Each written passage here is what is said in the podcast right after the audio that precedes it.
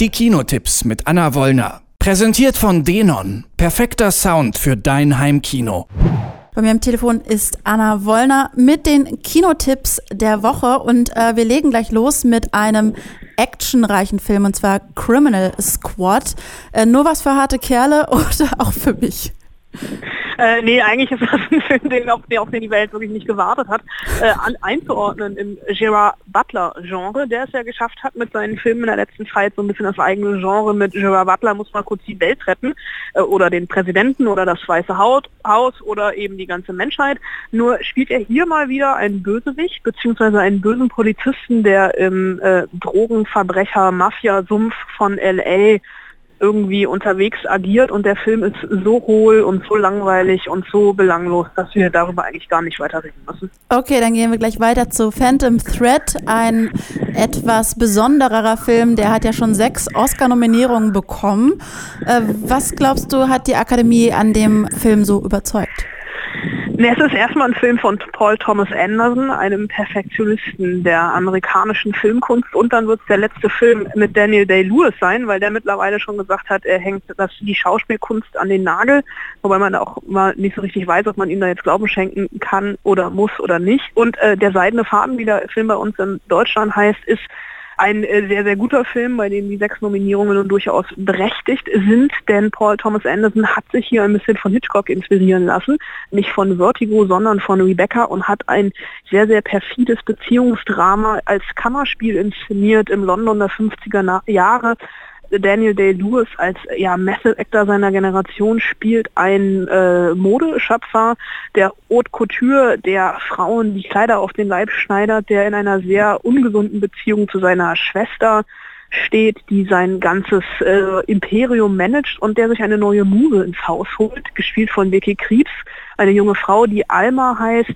von der er fasziniert ist.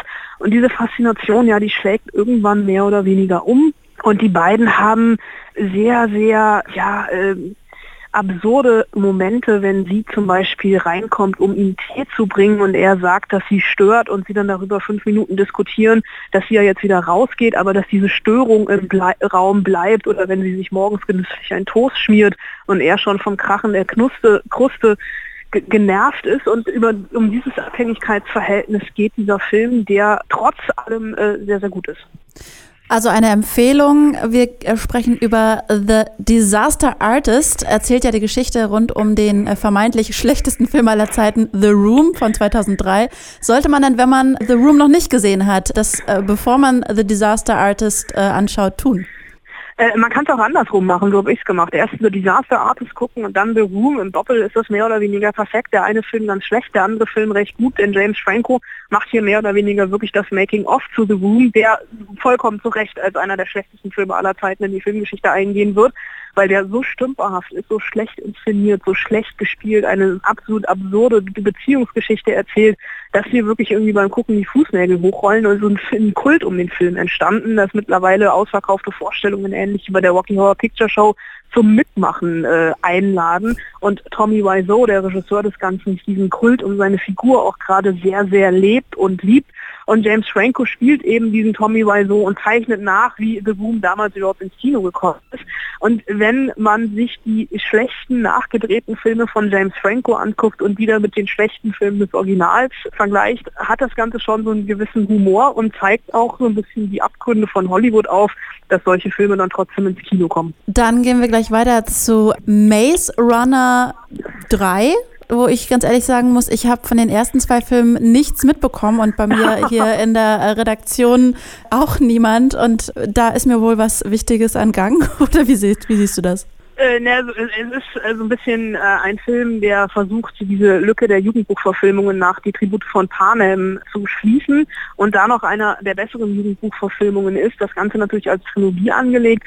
Zwischen Teil 2 und 3 gab es jetzt eine mehrjährige Lücke von, ich glaube, insgesamt zwei Jahren. Das war der Tatsache geschuldet, dass Hauptdarsteller Dylan O'Brien bei den Dreharbeiten einen sehr, sehr krassen Unfall hatte und tatsächlich eineinhalb Jahre gar, oder ein Jahr gar nicht arbeiten konnte, weil er wirklich schwer verletzt im Krankenhaus lag, die Produktion stoppen musste Was hier jetzt natürlich so ein bisschen das Problem ist, dass die eigentliche Zielgruppe für Maze Runner 3 mittlerweile zu alt ist, wenn man sich die ersten beiden Filme aber trotzdem nochmal angucken will.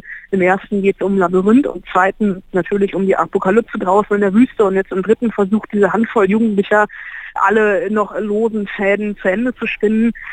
Das ist kein Zumute von Panem, nicht ganz, aber es ist in der Young Adult Kategorie dann doch noch einer der sehenswerteren Teile. Und, und glaubst du, die jungen Darsteller werden äh, auf dem Plan bleiben oder One Hit Wonder? Nee, da gibt's äh, tatsächlich ein paar, die schon äh, auch jetzt in der Zwischenzeit Karriere gemacht haben. Zum Beispiel Thomas Brody Sangster, der kleine Junge aus Tatsächlich Liebe, der ja mittlerweile Anfang 20 ist. Auch von Will O'Brien werden wir auch noch was hören. Und dann gibt's noch Will Poulter, der in Detroit im November, der kam bei uns im November ins Kino, auch gezeigt hat, wie viel Böses in ihm steckt. Also tatsächlich sind das auch alles äh, junge Leute, die man weiterhin auf dem Schirm haben sollte. Vielen Dank, Anna Wollner, und wir hören uns nächste Woche wieder. Sehr gerne. Bis dann. Tschüss.